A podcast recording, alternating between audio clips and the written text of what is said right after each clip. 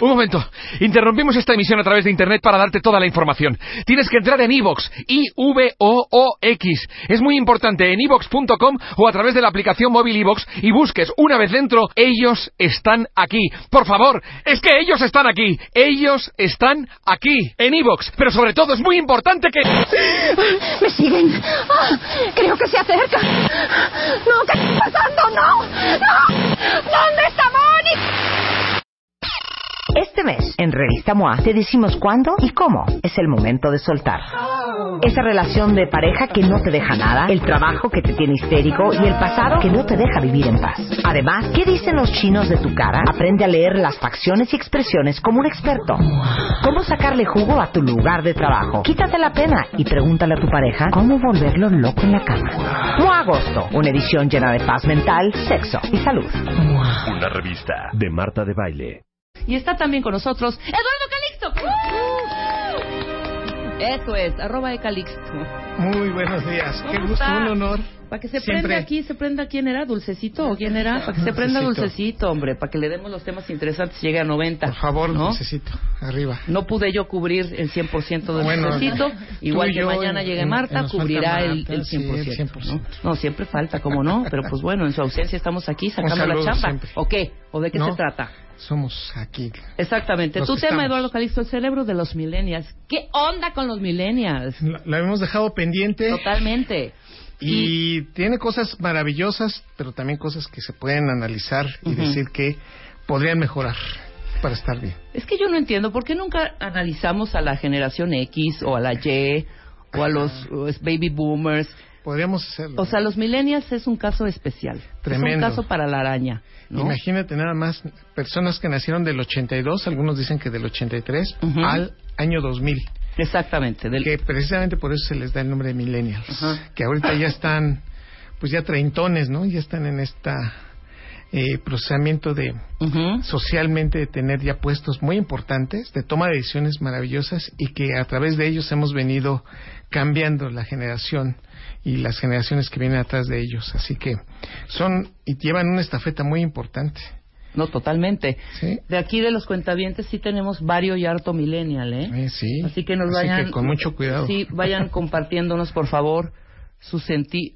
Fíjate, eh, si, si hablamos de lo general o lo particular, queridos cuentavientes, Ujú. querida Rebe, musicalmente se identifican con Taylor Swift, Kenny West, Ujú. Son los que nos permitieron escuchar a Rihanna. Lady Gaga, quienes ah, permitieron traer la era Spotify, Sí. la Apple Music, el SoundCloud.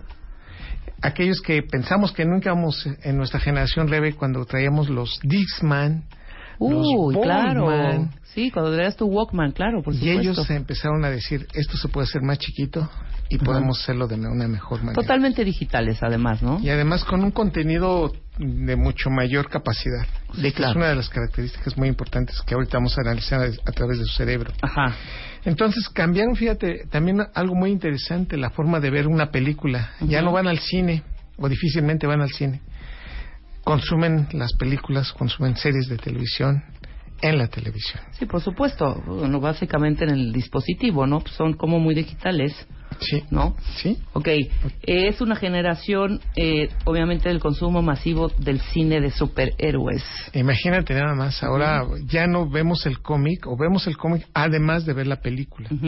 Y son ellos los que han, digamos, hecho con esto con muchísimo mayor énfasis. Utilizan emojis para comunicarse, entonces te mandan caritas, te mandan mensajitos, pero adicionando la emoción a Claro. través de un, de un dibujito. Y cero llaman. Ya no te llaman. Ya no llaman por teléfono. No, ya no. gus- No, no nos gusta. Es Ya. como más rápido a veces esto, ya rápido. O sea, mensaje tú ya tienes la Ah, respuesta. claro, Liliana, si no- tú eres gran millennial. Sí, las tres. También Luz es millennial. Y Sí, Ana. pero son unas millennials que se han como adaptado a las este, veteranas que somos Marta y yo, y a una manera de producir Sí. diferente, claro, por supuesto. Sí, todavía nosotros estamos en la generación rebe de querer hablar con estas personas, de Ajá. decirle, oye, es que no recibí tu llamada, no te mandé un mensaje. Claro. Y además del mensaje, la mayoría de las palabras está- están entrecortadas, son palabras o frases muy cortas y con muchísimas, ah, digamos, caritas, ¿no? Entonces, ante ese contexto, la principal comunicación también se da, pues, por envíos de memes, de selfies, de hashtags, son los principales promovedores de esta, de estas eh, eh, formas de comunicación. Exactamente. Y fíjate nada más, sí, yo también me quedé pensando, los Simpson vienen con esta generación. Los Simpson, Claro. la serie de los Simpson, por ejemplo, los Pokémones, el Dragon Ball Z, es un denominador de esta generación. Y hay que entender, eh, y voy a hablar, y no quiero ser determinista, porque tal parecía que va a ser una crítica negativa. No, no lo es. Y, y la verdad tampoco, que todos deban de comportarse como los vamos a describir aquí en, en- en un momento. Pero a nivel de su cerebro sí vamos a hacer un análisis de qué es lo que pasa con ellos. No, y sabes Ta- eh, inclusive para quienes tienen a su cargo, que son otra generación como la mía, quienes tienen a su cargo, porque ahora evidentemente la contratación eh, to- total y absoluta de millennials que traen la onda, la creatividad, el movimiento, que no paran, que eh, no pueden estar no informados, Sí. ¿no? Que se sienten muy frustrados si no tienen un aparato y no tener la nota exacta y precisa, saber cuál es el meme de moda, qué es lo que está pasando en las redes, todo esto, lo que está pasando en todas las plataformas, son, eh, pues ellos son, eh, como lo acabas de decir, ¿no? Proveedores de toda esta información, la traen fresca Sí. y pues evidentemente quien maneja este tipo de grupos, Sí. grupos eh, millennials, también hay Sí. que saber cómo piensan, cómo son las maneras de trabajar y adaptarse. Totalmente ¿No? de acuerdo. Y fíjate que ah, tú lo acabas de mencionar correctamente. Nunca hablamos de la generación X o de los Bloomer Gomers, pero ahora estos millennials se han empoderado tanto que es lo que ahora pues tenemos que analizarlo, ¿no? Y es que este conjunto de rasgos culturales no es nada más de esta generación, ¿no? Entonces tenemos que hablar de las experiencias sociales, de las políticas en común que tienen. Ellos trajeron consigo en paralelo el proceso de identidad con avance tecnológico. Wow. Entonces, después del corte, cuentavientes, vamos a platicar a profundidad el cerebro y analizar con Eduardo Calixto el cerebro de los millennials. Regresando al corte.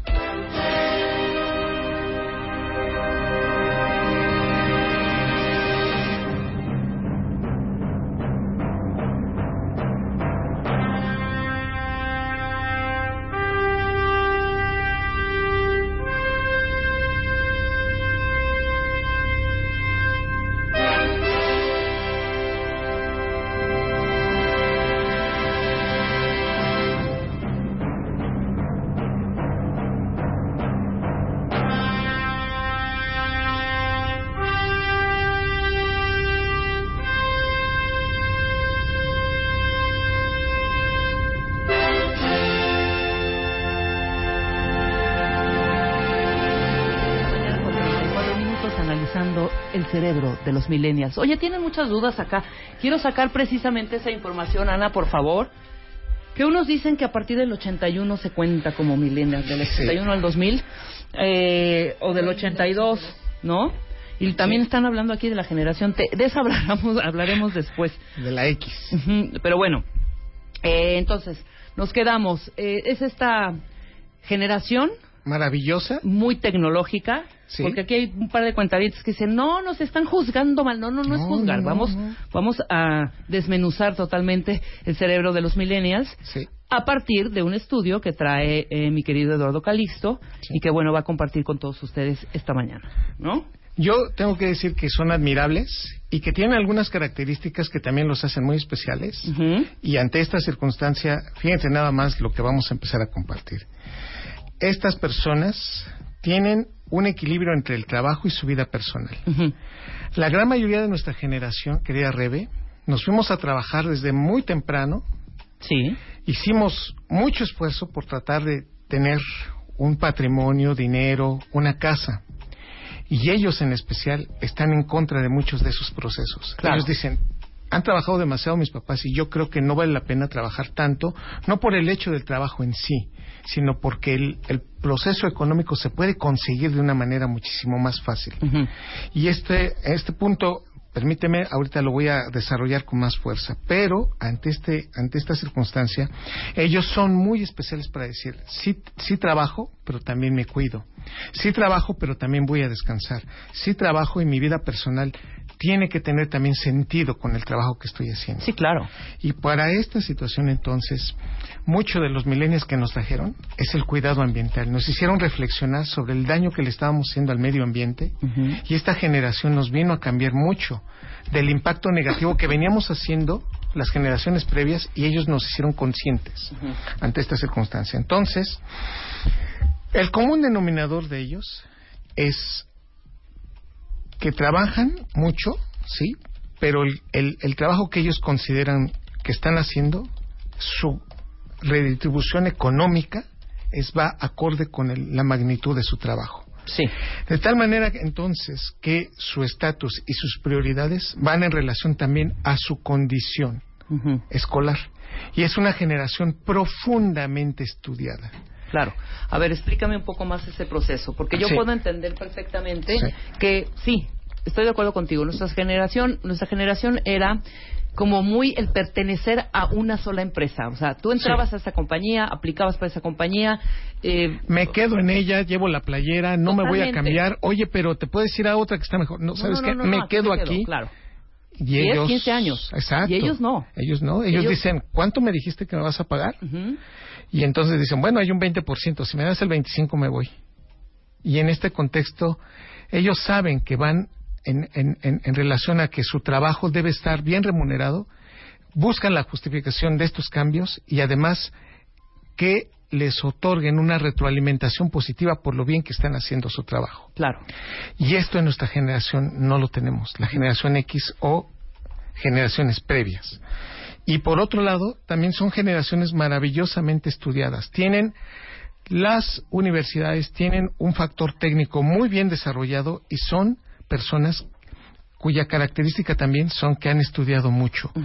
Son las generaciones ya de las maestrías, son las generaciones del doctorado que actualmente se están posi- posicionando por sus edades jóvenes y que están generando este, este proceso y este cambio muy significativo. Pero hay algo muy interesante, hay un estudio en España, Ujú. déjenme se los comparto, y así se llama, así se titula, ¿no? M- Menos médicos y más youtubers. ¿Qué significa esto? En España, por primera vez, el número de estudiantes que quieren iniciar sus estudios para la Facultad de Medicina cambió significativamente sus aplicaciones desde hace 10 años y hoy nos damos cuenta que la generación, esa misma generación que estaría ingresando a la Facultad de Medicina, ahora quieren ser o blogueros, o youtubers, o diseñadores gráficos. Es decir, el tratar de llegar a la fama y al dinero en menor tiempo. Nuestra generación sabía que, y perdón por las comparaciones, son odiosas, siempre van a ser odiosas. Siempre. Pero las de nosotros, ¿te acuerdas, Leve, que nos decían, estudia fuerte, esfuérzate mucho y vas a lograr? No, de nuestra este esfuerzo"? generación era la de picar piedra, perdón. Y Es estos, que hay que picar piedra. Y, y no. y estos muchachos nos han enseñado a que se puede hacer más fácil con estrategias muy bien diseñadas, pero acortaron esos caminos y nos están enseñando que se puede ser famoso, que lo que decía Andy Warhol, que decía que todos tenemos nuestros 15 minutos de fama, Claro. ellos vinieron a cambiar completamente este proceso y nos dijeron, ahora ya no son 15, pueden ser 30 e incluso todos podemos aspirar a esta fama a partir de esta nueva generación. Sí, lo, lo hacen diferente. Quizá no más fácil. Sí. Eh, qui- quizá eh, ahorita con todo lo que estás diciendo, igual su cerebro sí procesa un poco. los, sus procesos son diferentes Sí. y son más prácticos. Estoy de acuerdo Nosotros contigo. no, nos complicábamos más. Exacto. Nos seguimos complicando más. ¿Te das ¿no? cuenta? Sí, Eh, claro. A, a raíz de nosotros, lo- los X, empezamos a utilizar el teléfono celular y decías, no, pero deja a punto también este, en este papelito el teléfono. Y todavía traíamos agenditas y papelitos en la cartera. Ellos definitivamente guardan mucha información en el teléfono celular, desde los teléfonos, las fotografías, Sí, claro. y el compartirlo de una manera muchísimo más fuerte. Y lo que eh, iniciamos diciendo, la rutina les agobia nuestra generación la rutina parecía también un estado de generar, ¿no? Pues ya estar tranquilos, ya para qué nos movemos y a ellos les resulta muy complicado. Una rutina e, e incluso la laboral los empieza a generar mucha molestia. Y otro aspecto muy interesante, un estudio publicado en Plus One el año pasado, indica que si bien el número de personas que eligen ser sacerdotes no ha disminuido en los últimos años, esta generación va menos a los procesos religiosos, va menos a misa, va menos a contar ¿no? sus pecados con un sacerdote, porque su grado de independencia es muy grande. Entonces, a diferencia de generaciones previas, pareciera ser que los millennials van menos a la iglesia y, son menos religiosos. Entonces, déjame decirte, querida Rebe, queridos cuentavientes, un cerebro de un millennial es un cerebro ávido de dopamina sin tanta oxitocina. Han disminuido mucho sus apegos, pero quieren seguir ser considerados como importantes. Uno de los datos característicos de esto entonces es que son enormemente motivados para seguir, continuar una tarea, se motivan mucho para lograr conseguir el objetivo y cuando lo logran dicen, bueno, será lógico lo que estaba yo buscando, era lógico que tenía que lograr este éxito y nos damos cuenta que el, el cerebro de los, de los millennials tiene una mayor capacidad de liberación de dopamina a corto plazo, pero con apegos menos, menos fuertes. Las endorfinas de fácil inducción, pero demasiada noradrenalina, noradrenalina que les genera compulsión. En forma muy interesante, son individuos que sí necesitan tener endorfinas, pero que también la noradrenalina los hace cometer decisiones inmediatas, incluso por momentos injustas. Son muy compulsivos y al mismo tiempo reflexionan poco sobre lo que han hecho. Y ante este contexto sí nos damos cuenta que, en comparación con, con otras generaciones, toman decisiones en forma muy rápida, su noradrenalina está muy alta, su dopamina está muy alta y la endorfina los hace considerar que deben de seguir continuando procesos de estar o en adicciones o se hacen extraordinariamente adictos a algunas actividades. Por ejemplo, ¿a quién? Por ejemplo, se hacen adictos a personas, ¿no? Estas coadicciones tremendas, o las adicciones empiezan en edades más tempranas, comparado con las generaciones previas. Tienen una corteza prefrontal que aparentemente tarda más en madurar, y eso sí nos está costando mucho trabajo. ¿Qué significa esto? Comúnmente hoy resolvemos que entre los 21 y 25 años está la madurez de la corteza prefrontal. Está donde están los frenos, donde están los arrepentimientos, en donde estamos considerando que nos hace socialmente confortables. Bueno, ellos nos están mostrando que esta madurez y esta comunicación de la corteza prefrontal se está tardando un poco más. Y en consecuencia nos damos cuenta que la amígdala cerebral está más funcional y adaptada a la competitividad. Son terriblemente competitivos. Y además el grado de narcisismo es muchísimo más grande. En forma increíble, estos individuos, la competencia, el narcisismo, los hace hasta por momentos compararse de una manera desproporcionada con otras personas, para bien y para mal. Esto, esto implica que queremos parecernos a los jefes y por momentos creemos que no vamos a lograr hacer cierto tipo de, consideraciones o actividades laborales o profesionales y estas personas tienden a deprimirse también con muchísima facilidad. Y por lo tanto, el cumplimiento inmediato de lo que se desea es uno de los factores fundamentales que él quiere. Por lo tanto, los millennials sí tienen una activación de la amígdala cerebral muchísimo más fuerte porque quieren inmediatamente lo que desean. La gran mayoría de nosotros decimos, bueno, tenemos que trabajarlo, tenemos que hacerlo, tenemos que hacer cosas en proporción de lo que estamos trabajando. Ellos dicen, lo hago, pero quiero el resultado en forma inmediata. Por lo tanto, fíjense nada más en esto, queridos cuentavientes. Sí tienden al buen humor y sí, son dicharacheros, ríen con nosotros, les gusta la interacción social, pero al mismo tiempo son extraordinariamente individualistas. Y estos factores hacen que en lo que son las fiestas, por ejemplo, se distingue a un millennial. La gran mayoría de las generaciones previas hay una comunicación y de nuevo, y establezco, no hay determinismos en esto, pero un millennial tiende a aislarse o a buscar millennials como él para tratar de pasársela mejor.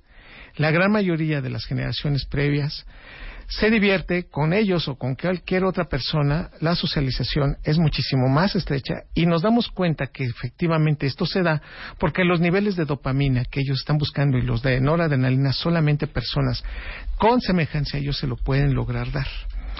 Y entonces nos damos cuenta que también aparece algo. Dado estos niveles neuroquímicos que ellos tienen tan altos, la dopamina elevada, la oxitocina un poquito más disminuida, la noradrenalina elevada, la adrenalina elevada, la, por ejemplo, acetilcolina más elevada en promedio que una persona de menor edad, nos damos cuenta que no disfrutan mucho de sus logros, se quitan méritos o quitan méritos a los demás y además sienten que la vida está pasando demasiado rápido.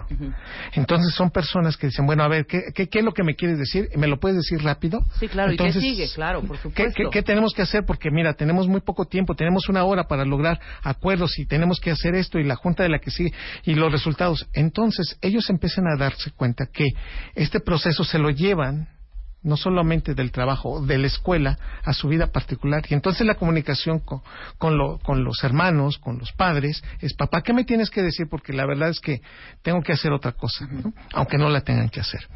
Y ante esto nos damos cuenta que hay una tendencia de frustrarse más rápido por disminución más rápida de serotonina. Esta generación nos mostró que también los niveles de depresión han aumentado considerablemente. Y es por eso que tenemos que tomar en consideración que es una generación muy exitosa, pero también muy vulnerable. Si el éxito no llega, el estado neuroquímico también está hecho para que disminuya demasiado este neurotransmisor cercano a la depresión, como es la serotonina.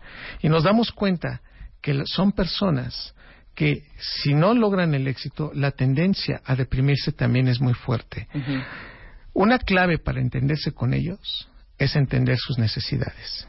Tienen valores y objetivos, prioridades distintos a muchas generaciones. Por eso nos cuesta mucho trabajo entenderlos. Por eso en casa a veces son los que son distonantes, son los que a veces empiezan a decir las críticas, son demasiado asertivos y al mismo tiempo a veces rígidos y al mismo tiempo a veces groseros que entonces no los entendemos. Pero así es esta generación. No, pero en la casa y a cualquier nivel, en con cualquier relación, relación laboral, relación con tus hijos, relación con tu pareja, relación con tu familia, etcétera. A mí me costó, ¿sabes qué? Mucho trabajo de pronto, porque sí, las diferencias entre una generación y otra, como ya lo mencionaste hace unos minutos, sí es abismal, ¿eh? Totalmente. ¿Por qué? Porque nosotros, evidentemente, nuestros procesos eh, cerebrales independientemente que sean eh, diferentes a los de la generación millennial, tuvimos quizá esta... Mm, somos la generación del quiero encontrarme, que no sabemos quiénes éramos ni hacia dónde íbamos. Entonces era ese descubrimiento, ¿no? Esa búsqueda de identidad que no tanto nos de la era digital. Ellos, ya la viven, ¿no? Ah, sí. Totalmente. Nosotros fuimos aprendiendo, aprendiendo a manejar un celular desde los celulares. Claro. Ellos ya viven esta parte, ya las viven, ya, ya, ya, ya lo tienen casi casi gratuito, puesto en la mesa. Mandábamos cartas, Rebe. Ah, por supuesto, y esperábamos a que la leyeran. Sí, claro. Y después a que nos contestaran, y tanto la latencia de estos procesos eran largas. Ellos no. Ellos están esperando la respuesta.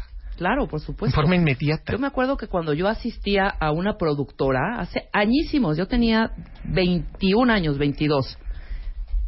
una, de mis, una de mis labores era ir a agradecer, eh, un poco de relaciones públicas, agradecer a algunos proveedores o a algunos eh, clientes por medio de telegramas. Cada lunes yo me aventaba de 25 a 50 telegramas de agradecimiento. Telegramas, cuentavientes. Ahí en, tele, en telégrafos. Estaba ahí en Revolución, había una, no me acuerdo. Que es más, ahí me asaltaron, por cierto, también una vez. Pero era mandar el telegrama, nada de tu mail agradeciendo eh, eh, cualquier cosa, ¿no? Desde ahí ya empezamos con una diferencia eh, significativa, importante, sí, por claro, importante. Ahora, con mis, con mi equipo de millennials, con mi equipo que tengo aquí al lado y que trabajamos, llevamos trabajando mucho tiempo, bueno, con Luz casi más de ocho años, la parte de no tenerlos físicamente en un lugar, sentía yo que era una falta de control, ¿sabes? no sé qué estás, o sea, casi casi como maestra de, a ver, ya ponte a hacer esto o ya hiciste Los quiero ver aquí, los quiero ver trabajar. Me costó mucho soltarlos, ¿sabes? Soltarlos de, váyanse, háganlo en su casa, eh, hágalo bien hecho.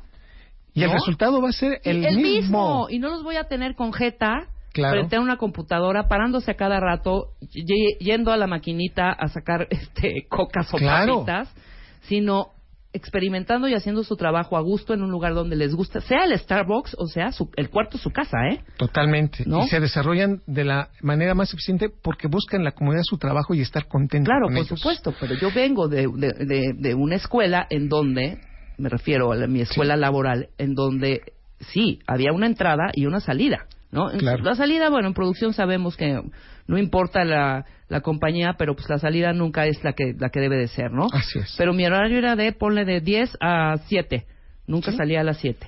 Sí. A las 10 estaba yo. Y tenía mi horario de comida y regresaba nuevamente. Ahora, ¿qué pasaba? Antes yo regresaba a contestar mails después de las 4 de la tarde. No estaba contestando mails como lo están haciendo estas niñas con las que trabajo a la hora de la comida, que lo veo, ¿no? Sí. Cuando comemos, están contestando en sus celulares, están mandando respuestas, inclusive si yo me salgo y no estamos juntas Sí. en eh, el mismo lugar, Sí. me están mandando mails a esa hora. Y hasta de pronto brinco y digo, a ver, es la hora de comer, hombre. ¿No? Por supuesto. Están pegados totalmente a la tecnología, ¿no? Ahora, fíjate bien, no me digas quiénes son, pero te voy a describir algunas características que tienen estos personajes. Ok. ¿No? Tienen constante descontento y son incrédulos. Te dicen, ¿de verdad? ¿Neta? ¿Me estás diciendo la verdad? No, no, no, no, no, no, yo no te creo eso que me estás diciendo. A ver, yo me gustaría hacerlo de esta manera. Sí, claro. Segundo, son egocéntricos, son idealistas, son impacientes. El esperar una respuesta, el considerar que tiene que generarse lo que él ha venido pensando y como lo ha, lo ha pensado es un común denominador. Tres, tienen una menor confianza en las personas y cuando estas personas son de mayor de edad que ellos, su confianza va disminuyendo. Entonces, puede llegar una persona con muchísima experiencia y solo porque son de una generación distinta, porque lo sienten o consideran que no están de acuerdo con ellos o no aprueban la gran mayoría de su manera de cómo se están desarrollando, Claro. la desconfianza aumenta. Buscan un guía o guías importantes. En lo laboral suelen ide- identificar quiénes son los que pueden mover y quiénes generan ideas y quiénes son los creativos.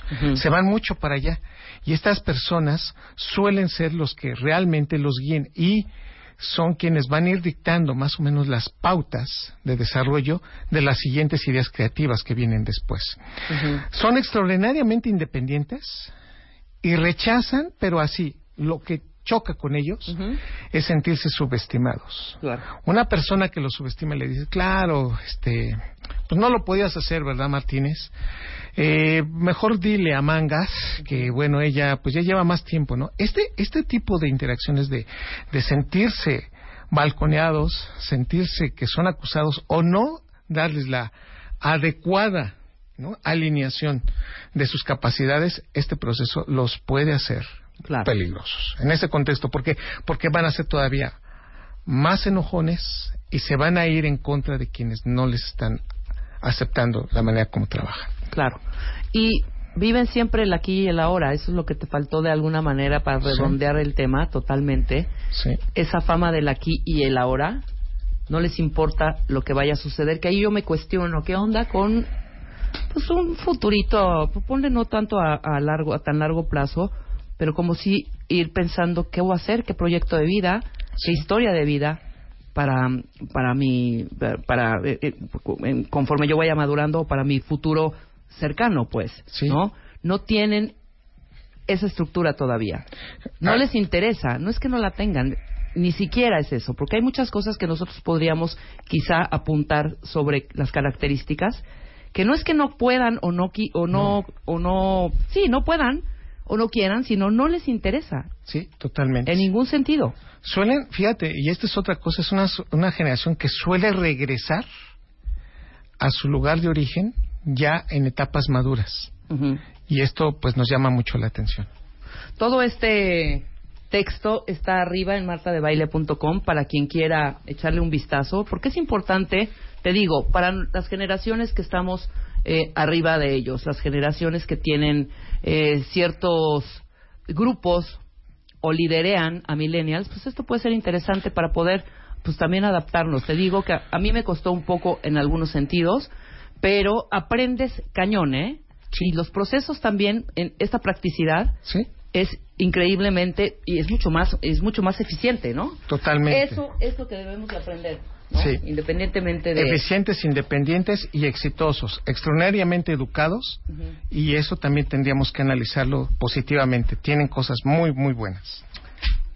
Tienes un curso próximamente, mi querido Eduardo Calixto. Con Lucy Romero por primera vez Ande. y será un honor Al ratito poder viene estar con Lucy ellos. también para que lo un saludo a Lucy con que nos está escuchando y por favor, pues ojalá puedan ir. Los informes son al 55